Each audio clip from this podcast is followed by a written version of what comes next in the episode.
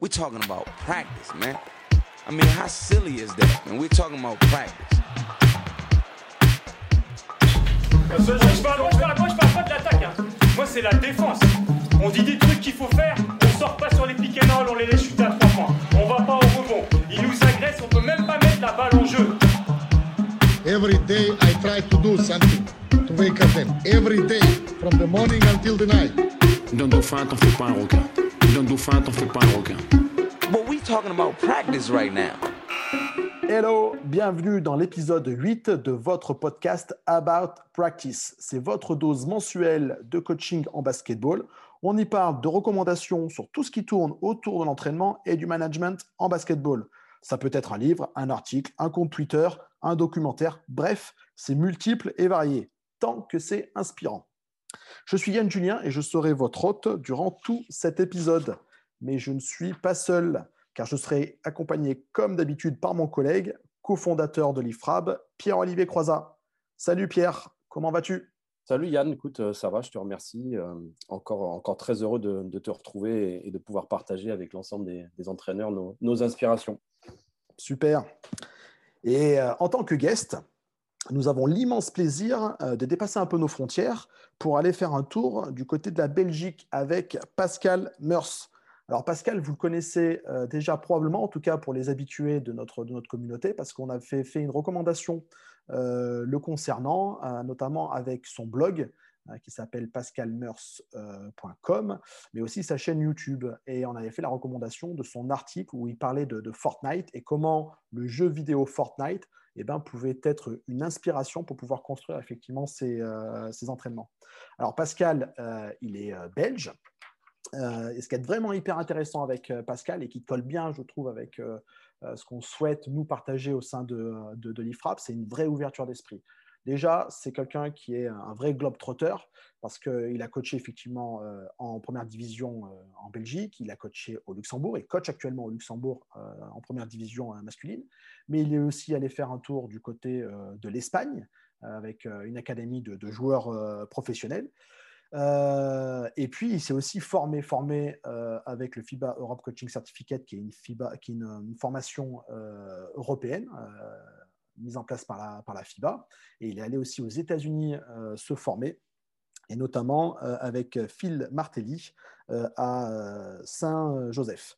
Voilà, donc Pascal, hyper enchanté de te, de te recevoir sur ce podcast. Comment vas-tu?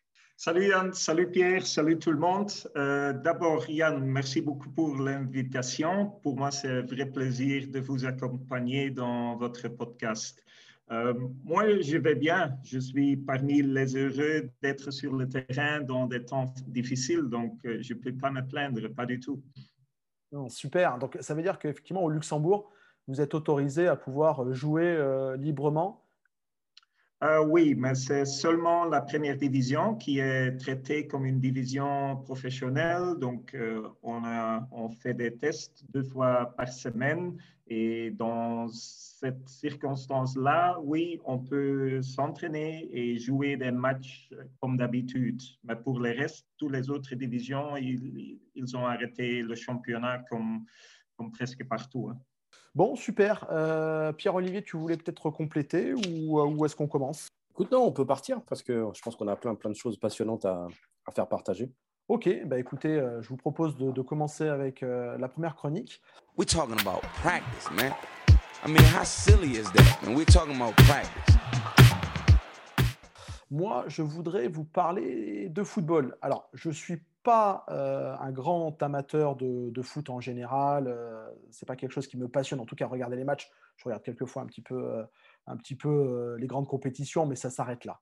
Par contre, ce qui m'a fait écho, ce dont on parle depuis une petite dizaine d'années, c'est de périodisation tactique. Et je vais vous parler plus précisément d'un article internet qui s'appelle Périodisation tactique, la recette du, succès? Point d'interrogation. Et vous retrouverez cet article-là sur le site internet qui s'appelle simple-football.com. Je mettrai le, lien dans le descriptif.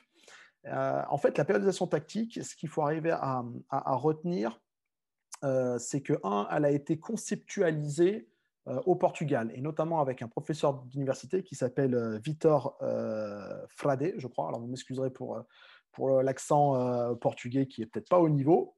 Mais ce professeur d'université, en fait, a, influencé énormément de grands coachs de, football. Donc, les premiers qui, qui, nous viennent à l'esprit, c'est notamment José Mourinho, euh, mais pas que. On a euh, Andreas Villas-Boas. Euh, d'une façon un peu plus éloignée, on a aussi Pep Guardiola.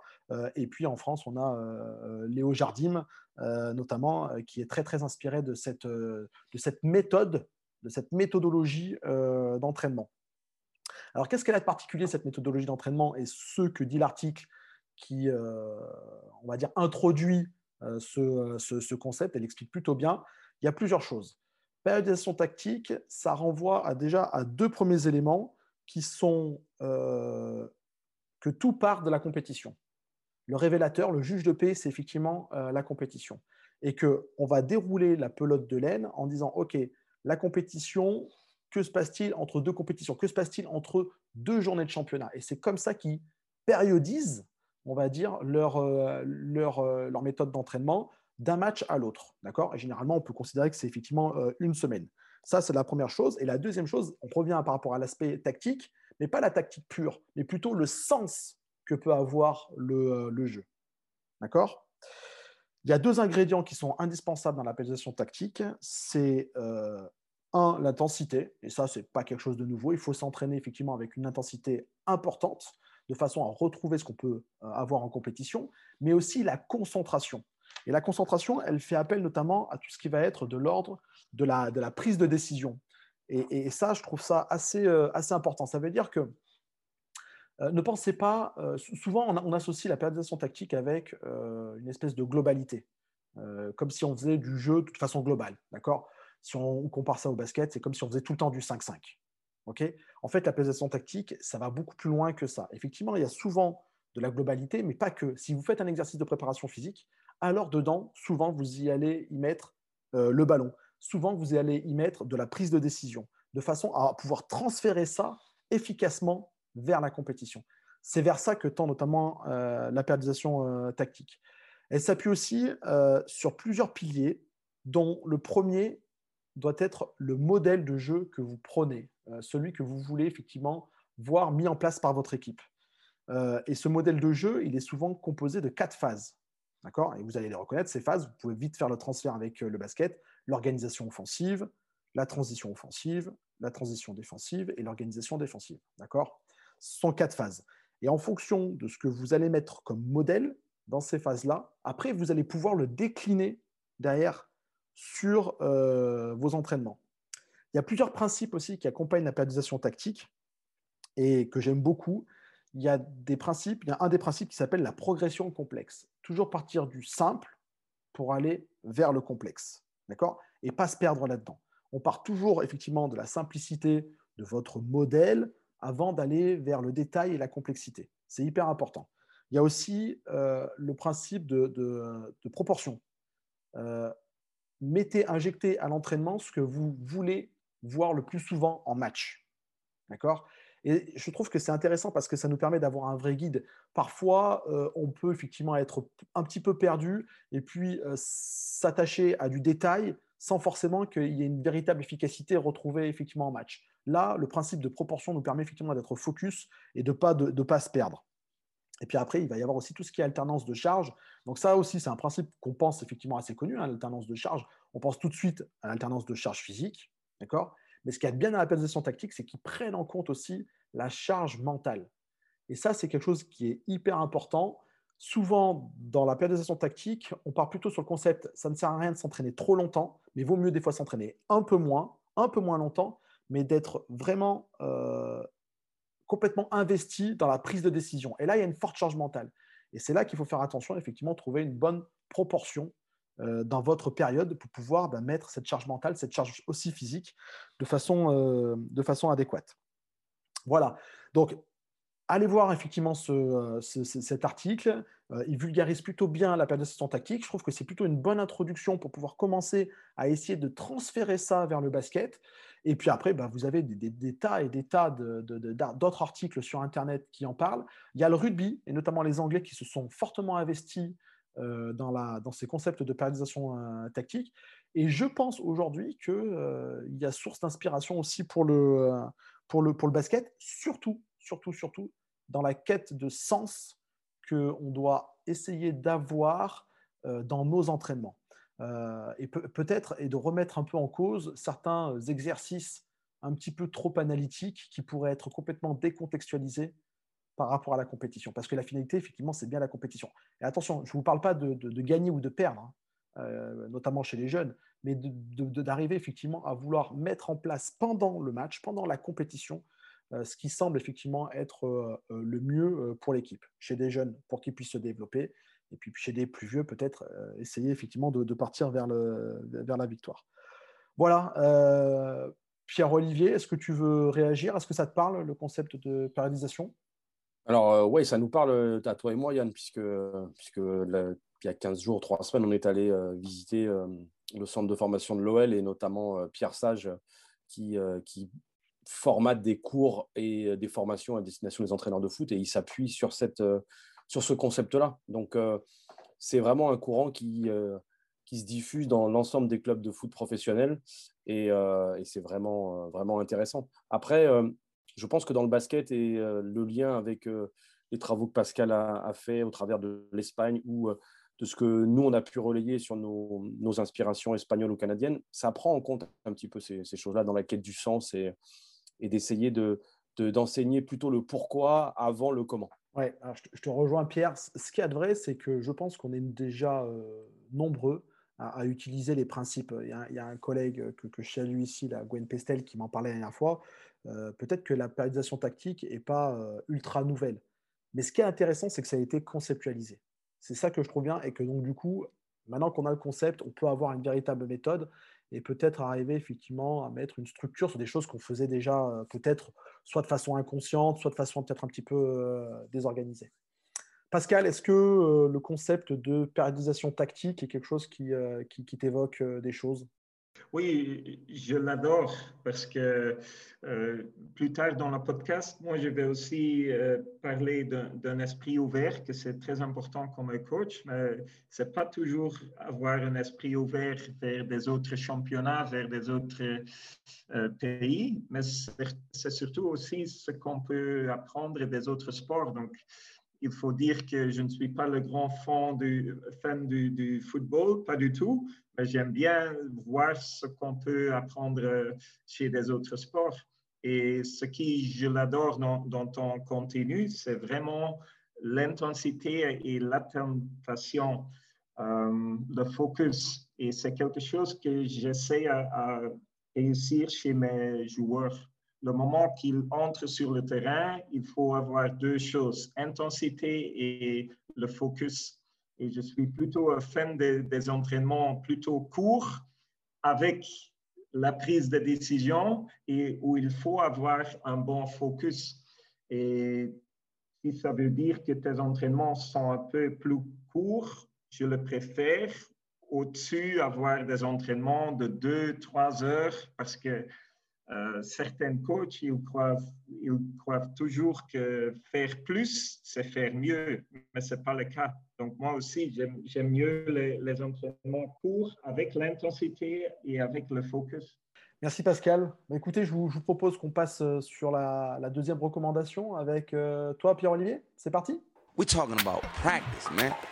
I mean, how silly is that? we're talking about practice. Allez, c'est parti. Euh, alors après vous avoir emmené au Canada, euh, en Slovénie, en Espagne, je vais vous emmener en Angleterre. Alors vous allez me dire pourquoi, pourquoi l'Angleterre? Le basket et l'Angleterre, ça ne fait pas forcément tout de suite référence. Hein, on parle, quand on pense en Angleterre, on pense plutôt rugby, foot, toutes ces choses-là. Néanmoins, je vais faire appel à vos petits souvenirs. Lors de la dernière campagne, je crois que de qualification pour le, le championnat d'Europe ou championnat du monde, championnat d'Europe, je crois. La France a joué dans une fenêtre internationale, la Grande-Bretagne, et a perdu son dernier match de qualif contre la Grande-Bretagne. alors à l'époque, les gens s'étonnaient de comment la Grande-Bretagne peut battre l'équipe de France, même si l'équipe de France n'était pas celle qui représentait l'ensemble des joueurs actifs, que ce soit Euroleague ou, NBA. en fait, je vous parle d'Angleterre parce que je veux attirer votre attention sur le travail de la fédération anglaise, sur son système de détection et son système de développement des joueurs. Et donc, vous allez pouvoir avoir dans les notes le, les deux documents qui font appel à, ce qu'ils appellent le player development et le playbook autour de ce player development. Alors, qu'est-ce que c'est? En fait, je trouve que cette approche très, très cohérente, en fait, ils ont défini le joueur anglais qu'ils voulaient avoir autour de quatre ou cinq qualités. Et, et, ils ont déterminé aussi ce qui composait le jeu du basketball. Et à l'intérieur des quatre composantes du basketball, donc la phase d'attaque et de défense, puis la phase de transition entre l'attaque et la défense, et la phase de transition entre la défense et l'attaque. Donc ces quatre phases-là, il y avait des comportements et des, et des, et des fondamentaux à développer. Et euh, donc, en déterminant le joueur qu'ils voulaient, en déterminant les quatre phases du jeu euh, qui constituent le basketball, ils établissent des principes de coaching pour arriver à développer le joueur le plus intelligent, le plus compétent possible. Et après, ils rentrent dans une logique de planification euh, des contenus suivant les catégories. Alors, je trouvais ça très opportun puisque même si on est en période compliqué là euh, parce que pas de basket. Généralement, fin avril, c'est les périodes où on commence à réfléchir à ce qu'on veut faire l'année prochaine. Et dans une structuration de club, je trouve que ce document, il est hyper intéressant parce qu'il détermine pour euh, chaque catégorie, alors ils ont des catégories, eux, euh, sur des années paires, donc U10, U12, U14, U16, U18, mais qui sont transposables à nos catégories chez nous. Ils déterminent aujourd'hui quel jeu doit être pratiqué, quelle méthode pédagogique doit être utilisée, quelle méthodologie d'entraînement doit être utilisée. Quand je dis le jeu, c'est les intentions de jeu qui doivent être développées et donc les fondamentaux individuels qui sont associés. Pédagogiquement, comment j'enseigne, euh, comment j'enseigne. Et la méthodologie, c'est aussi tout ce qui va être autour de quels outils je peux utiliser, quel warm-up j'utilise, quelle durée d'entraînement j'utilise. Et en fait, euh, ce document-là, il est structurant. Il est structurant parce qu'il a du sens. Tout est au service de le joueur que je veux développer, le jeu que je veux pratiquer, et puis euh, bah, le coach, il est au service de, tout ça. Donc je trouve cette forte cohérence-là qui structure leur développement et que je pense qu'à terme, s'ils arrivent à se structurer, s'ils arrivent à développer euh, leurs activités, ils vont avoir des résultats euh, assez probants prochainement. L'autre chose pour laquelle je parle de ce système-là, c'est qu'en fait, ce système-là, c'est fortement inspiré du système espagnol. C'est-à-dire que la fédération anglaise, elle a, elle a contractualisé avec une société qui s'appelle Sport Coach, que vous pouvez retrouver euh, sur le site internet. Un site internet s'appelle sportcoach.es. Et en fait, Sport Coach, c'est une société qui est basée à Valence, euh, avec des gens qui travaillent euh, à la fois à Valencia et puis d'autres qui travaillent à côté. Et en fait, ils développent des cliniques. Donc, ils ont une clinique qui est présente toujours au mois de juillet ou au mois de juin. Et en fait, ces cliniques-là, ils sont accessibles. Alors, effectivement, ils sont payants, mais euh, vous, avez, euh, vous avez une base de clinique très, très, très intéressante. Et en fait, le travail qu'a mené la Fédération anglaise avec euh, cette société-là, ça leur a permis de structurer ce plan de développement des joueurs. Voilà. donc, je vous invite à regarder. C'est structurant, inspirant, et je pense qu'il y a des choses à, pouvoir reproduire dans nos catégories au sein de nos clubs. Merci Pierre. Euh, écoute, euh, moi j'ai. Euh, c'est un document que tu m'avais partagé déjà il y, a, un certain temps. je le trouve très bien fait. Alors, pour nos auditeurs, sachez qu'effectivement, c'est tout en anglais, mais que c'est facilement accessible que la, lecture est, pas trop, est euh, pas trop euh, compliquée. Euh, je trouve vraiment bien fait, simple, accessible, et, tout ça pour aussi vous inviter vraiment à être hyper ouvert. Il y a plein, plein, plein de choses qui se font à travers le monde, et que il y a beaucoup de nations qui font un travail extraordinaire euh, au travers effectivement de la, formation du jeune joueur et qui sont hyper inspirants. Donc je, vous invite effectivement à aller voir ce, ce, doc. Euh, euh, Pascal, peut-être que toi tu peux nous en dire aussi un petit peu plus parce que je crois que tu n'as pas trop mal bossé avec notamment un, collègue à toi qui est, qui est anglais, peut-être qu'il est intervenu là-dessus aussi. oui, d'abord, je, voulais dire le, contenu ou le lien de, Pierre-Olivier, ça, ça, donne l'air d'être très intéressant parce que d'avoir accès sur, un plan comme ça, pour moi, c'est très important, surtout si tu peux faire le lien avec ce que tu vois sur le terrain chez les équipes nationales d'Angleterre et tout ça. Donc, c'est très important parce que je pense que trop souvent, dans chaque club, des coachs, des, des coordinateurs, ils sont en train d'essayer de faire un plan mais pas tout le monde est prêt à partager le contenu parce qu'on croit tout, tout, le monde que, que croit tous qu'on peut avoir des secrets dans le basket, ce qui n'est pas vrai. Je pense que c'est une responsabilité de, de, chacun de nous de, de faire évoluer euh, le sport tous ensemble pour avoir un basket d'un meilleur niveau. Ouais, alors complètement, je te rejoins mille fois, euh, Pascal. Euh, je trouve que ce principe de dire qu'on doit euh, être dans le partage, bah, finalement, euh, ça nous permet tous de grandir. C'est-à-dire que si je te partage des choses, toi, souvent en retour, tu vas me partager aussi d'autres choses. Et finalement, on va grandir tous les deux. Alors que si moi, je, suis le seul à garder, bah, finalement, bah, du coup, je ne te donne pas, mais tu ne me donnes pas non plus. Et donc, du coup, ce n'est pas, pas un cercle vertueux. Alors que là, l'idée de, partager effectivement nos connaissances, nos compétences, nos recommandations, nos inspirations, ça nous fait grandir. Et, effectivement, euh, là, pour le coup, là, les, Anglais mettent effectivement à disposition euh, ce, document et qui est extrêmement intéressant. Ça me fait penser aussi un petit peu, Pierre, euh, à la structuration au DLTA canadien. En fait, c'est ce que j'allais dire. En fait, tout est lié. c'est ce que j'ai déjà dit dans, dans, un précédent podcast. le DLTA, les travaux de Mike Mikey sur le basketball ont, ont fortement inspiré les Canadiens, les Espagnols, euh, et Mike McKay, il a délivré euh, des conférences à destination de la fédération anglaise. Et, oui, ils sont inspirés de ça. Mais tu sais, quand tu parles de périodisation tactique et tu parles de DLTA, euh, on parle du modèle espagnol, il y a des similitudes en fait, il y a des réelles similitudes. Les Espagnols aujourd'hui, ils sont tous issus d'un programme universitaire. Et ce programme universitaire, il s'appuie aussi sur les travaux de périodisation tactique. Donc, c'est toute la même mouvance, toutes les mêmes choses, les Espagnols y ajoutent euh, un autre courant qui est le courant écologique qui fait appel à utilise clairement tes ressources, optimise tes ressources. Et euh, voilà, ça fait le lien avec la périodisation tactique euh, aussi, je trouve. Et voilà, tout est, en lien.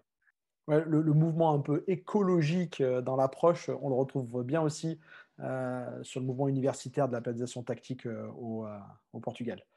Bon, super. Euh, bah, écoutez, euh, le temps tourne, donc je pense que c'est le moment de passer bah, effectivement à, toi, Pascal, avec euh, ta recommandation. C'est parti We're talking about practice, man. I mean, how silly is that? And we're talking about practice.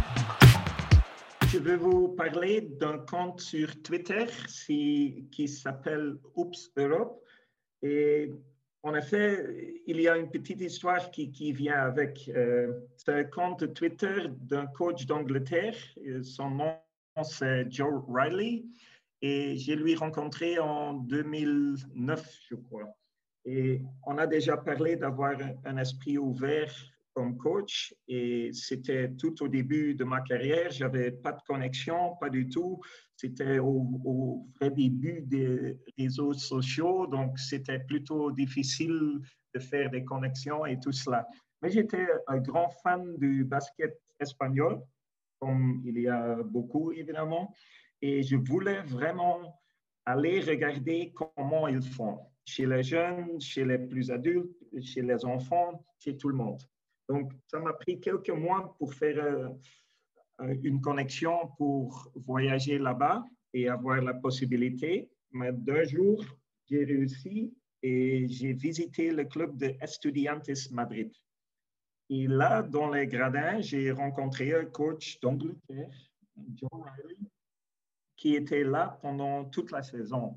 Et son histoire m'a toujours euh, touché, a marqué, parce qu'en effet, il, il a lâché sa vie en Angleterre vraiment pour s'investir pendant une année pour regarder tous les entraînements en Espagne. Moi, je le faisais pour, pour une semaine pendant mes vacances, mais lui, il, a fait ça pendant une année.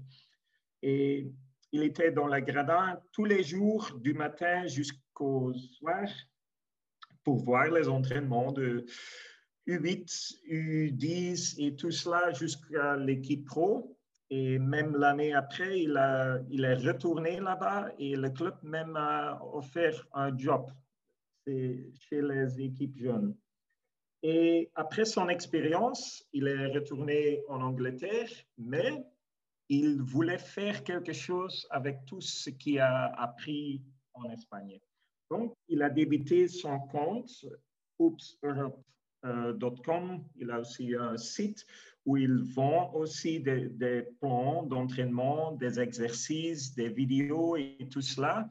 Mais aussi sur son compte Twitter gratuit, tu trouves tellement d'informations qui est très, très accessible et qui te donne une image euh, très vite.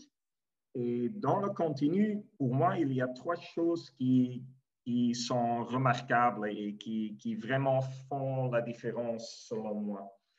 La première chose que j'ai appris de, Joe et aussi en Espagne, c'est vraiment qu'en Espagne, on enseigne le jeu d'aujourd'hui.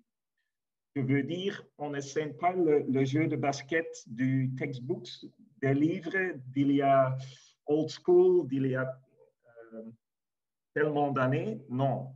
Les coachs des jeunes en Espagne, ils regardent le jeu d'aujourd'hui. Ils regardent l'Euroleague, ils font un truc, soit euh, tactique, soit technique individuelle ou n'importe quoi ils font une préparation. Comment je peux l'enseigner à mes enfants? Et le lendemain, ils le font.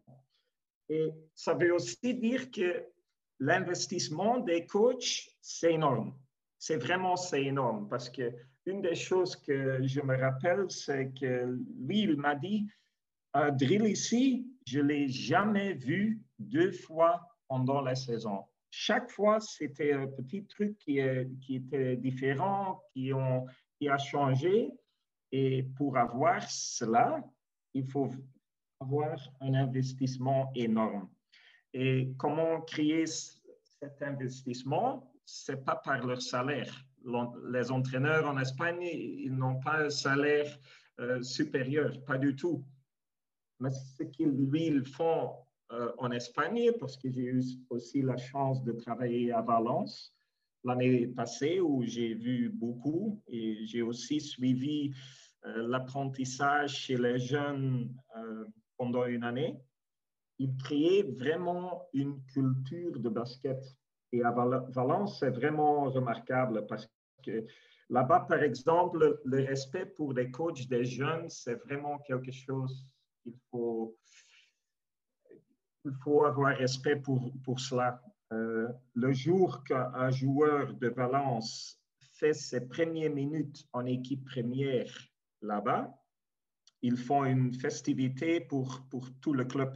Ils ont, par exemple, dans la, dans la salle, ils ont un mur des rêves et le nom du joueur qui est formé à Valence et qui fait ses minutes en équipe première, il était gravé pour l'éternité sur le mur des rêves.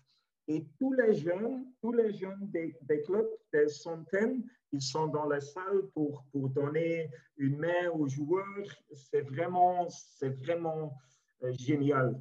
Mais en plus, ce qu'on fait à ce jour-là, c'est qu'ils prennent des photos. Ils prennent des photos avec le joueur, avec tous les entraîneurs des jeunes qu'ils ont eu pendant sa période à Valence pour vraiment euh, payer respect pour le travail du coach du jeune. Et c'est pour cela que les coachs espagnols chez les jeunes, chez les jeunes ils ont tellement d'investissement pour leur travail, pour préparer les entraînements, pour se donner à fond sur le terrain. Et il y a une, troisième chose que moi, je l'apprécie beaucoup dans le contenu, c'est vraiment que sur le compte Twitter, dans tous les drills, dans toutes les vidéos, tu vois la lucidité dans chaque exercice. Et c'est quoi lucidité? C'est avoir une compétitivité dans chaque exercice. Et en effet, en réalité, ça veut dire que dans chaque exercice, tu vas ajouter un défenseur. Et le moment, le moment que tu ajoutes un défenseur dans un exercice, c'est aussi là où la prise de décision devient importante pour un joueur. Et crois-moi, le compte Twitter Oops Europe, il faut vraiment aller regarder. Et c'est tellement facile, accessible, tu peux voir dans les vidéos, dans les exercices, et chaque coach à chaque niveau va, va pouvoir voler quelque chose sur le compte Twitter qui est très utile pour, pour les entraînements. Merci Pascal. Euh, écoute, moi ce que j'ai beaucoup aimé avec ce, compte Twitter là, Oops euh, Europe, c'est surtout euh, des vidéos qui sont issues des jeunes. Euh, on, a déjà sur Twitter effectivement euh, pas mal de, comptes avec des choses extrêmement intéressantes, mais ça tourne généralement plutôt sur les adultes. Et là, avec euh, Youps Europe, on a des vidéos. je ne sais pas comment il fait pour aller les trouver, mais il a des vidéos U14 d'Israël, d'Espagne, de Slovénie, des U16 d'Allemagne, et, des choses des fois qui sont simples, mais qui reprennent bien ce que, ce que tu as dit, ce que toi, tu as dû effectivement ressentir dans le basket espagnol avec la, prise de, décision et le fait de mettre du sens euh, dans, chacune, dans chacun des, drills qu'il va, proposer. Donc j'ai euh, vraiment bien aimé euh, ce, compte Twitter et, je pense que c'est un coach qui doit être extrêmement intéressant de, rencontrer. J'ai beaucoup aimé aussi cette approche-là de, replacer le coach presque sur le même niveau que, le joueur.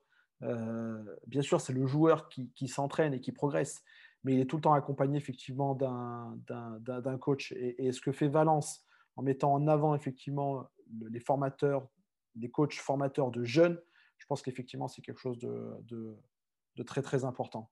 Euh, Pierre-Olivier, tu veux réagir à ça? Euh, oui, j'ai eu la chance aussi d'aller à Valence et j'ai vu effectivement ce mur-là et, de et j'ai visité l'Alqueria et j'ai discuté avec euh, avec des coachs. Pour, pour, pour info, vous pouvez retrouver euh, le clinique euh, sur notre chaîne YouTube de, du coach des U18, euh, Xavi Albert, qu'on avait fait venir en 2020, je crois, de mémoire. 2019, pardon. voilà, donc vous pouvez retrouver ces, cliniques. Et oui, c'est des gens, c'est des gens passionnants, intéressants, et, et, tout ce que tout ce que Pascal évoque au travers de, de ce site-là, mais aussi de des différents sites qu'il anime sur la prise de décision, c'est un mouvement euh, qui aujourd'hui est, devenu très important. Le basket, euh, le basket euh, de très haut niveau va, se jouer sur ces détails-là maintenant, sur la capacité à prendre des décisions et à, et à comprendre le jeu. Moi, j'avais une question pour Pascal. je sais que dans ton parcours, tu as, aussi un petit peu entraîné en France. quelle vision tu as du, basket français et au travers de toutes les expériences que tu as eues, comment tu le qualifierais? Oui, c'est vrai. En effet, c'était mon premier contrat euh, professionnel dans le basket. C'était en France. C'était comme, comme directeur technique du centre de formation, sur Arras, dans le Nord. À l'époque, euh, l'équipe première jouait en, Euroleague, ce qui est malheureusement beaucoup différent maintenant. Mais c'était mon première expérience dans le basket professionnel et j'aimais trop le basket français toute l'organisation chez les formations, euh, chez les centres de formation, pour moi, c'est génial parce que c'est quelque chose qu'on n'a pas en Belgique. Euh, mon avis, la fédération en France fait un job excellent pour, euh, pour organiser leur basket. À l'époque, pendant mon temps à Arras, j'ai aussi eu la chance pour visiter l'INSEP à Paris. Et oui, la structure avec tous les différents départements et la finalité, je crois, c'est bien l'INSEP à Paris. C'est quelque chose, moi, j'ai apprécié, beaucoup. En plus, tu as, des campagnes par la fédération. Je me rappelle une campagne qui s'appelle L'avenir en grand pour sélecter, détectionner des, grands dans le basket, des grands enfants et les guider vers un club euh, local. Mon avis, c'est une idée géniale. Et c'est dommage qu'on n'a pas une fédération qui, qui est si, euh, bien en Belgique ou des pays comme le Luxembourg. Pour des pays comme ça, c'est vraiment un exemple. Pascal, moi j'aimerais savoir, avec toute l'expérience que tu as, euh, quel conseil tu pourrais donner à un jeune coach qui, euh, qui démarre? Les premières choses qu'il doit faire Pour toi, ça serait quoi? C'est facile. C'est une question facile. Il faut avoir un esprit ouvert et aller voyager pour voir le basket. Et évidemment, maintenant, tu as, sur ton ordinateur, tu as déjà un vue sur, sur, le monde, mais si tu as la chance pour aller voyager et regarder des entraînements en live dans la salle, c'est hyper important. Et aussi l'avant et l'après. Parler un peu avec les coachs, demander des questions. Tu as tellement de coachs qui sont prêts à partager leurs connaissances. Pour moi, ça, c'est le le, le, chose le plus important pour un coach jeune. Tu, tu, penses que tu ne serais pas le même coach si tu n'avais pas autant voyagé? Non, pas du tout. Même pas. Il n'y a pas de photo. Je crois vraiment que, que ça m'a aidé beaucoup. Et oui, j'ai la chance aussi pour, pour faire mes voyages mais c'est aussi à cause des voyages que tu construis des relations avec, avec des personnes. Et si tu fais un voyage et tu fais un, network et tu fais des connaissances, peut-être ça ouvre la porte pour, pour un autre voyage et avec quelqu'un qui, qui, peut te mettre en contact avec quelqu'un d'autre. C'est comme ça il faut euh, évoluer. Et oui, tu peux faire tous en ligne et par un email et une euh, friendship euh, sur Facebook, mais c'est autre chose. Il faut vraiment avoir des, relations personnelles. Super, écoute, euh, merci beaucoup Pascal, merci les gars, j'ai pris un énorme plaisir effectivement à partager ce, ce moment-là avec vous. On arrive à la fin du podcast. Euh, on a vu euh, un article sur le site internet simple-football.com sur la périodisation euh, tactique avec moi. On a parlé du playbook de Player Development de Basketball England avec Pierre-Olivier. Et enfin, avec Pascal, nous avons vu un compte Twitter Youps Europe. Je vous mettrai euh, dans la description l'ensemble euh, euh, des, liens par rapport à ces recommandations. Je vous invite vraiment, vraiment à aller voir la chaîne YouTube de Pascal Meurs ainsi que son blog qui s'appelle pascalmeurs.com. Vous allez trouver une foultitude d'inspiration. De, Pascal est, tellement ouvert et a tellement d'expérience que, vous trouverez bah, forcément des, des, choses hyper intéressantes pour vous. je vous signale aussi qu'on devrait sortir alors, un hors-série de notre, euh, notre podcast, certainement aux alentours de mi-mai, c'est ni Pierre-Olivier ni moi qui le présenteront euh, et qui l'animeront.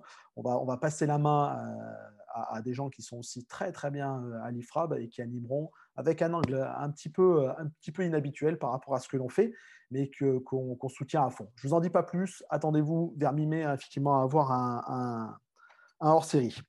Enfin, je terminerai euh, en vous disant que, bah, effectivement, vous pouvez nous suivre sur nos réseaux sociaux, Instagram, Facebook, que si vous pouvez aussi nous mettre un petit commentaire et bah, mettre euh, la petite évaluation qui va bien sur votre agrégateur de podcast, euh, bah, écoutez, ça nous aide à partager au plus grand monde nos, actualités et notre podcast. Merci les gars, je vous remercie vraiment beaucoup pour vos interventions et je vous dis à tous et à toutes à très vite. Au revoir. We're talking about practice, man. I mean, how silly is that, man? We're talking about practice. Je parle, je parle, moi, je parle pas de l'attaque. Hein. Moi, c'est la défense. On dit des trucs qu'il faut faire, on sort pas sur les pick and roll, on les laisse chuter à trois points. On va pas au rebond. Ils nous agressent, on peut même pas mettre la balle en jeu. Every day I try to do something to wake up them. Every day, from the morning until the night. D'un dauphin, t'en fais pas un requin. Dauphin, t'en fais pas un requin. But we talking about practice right now.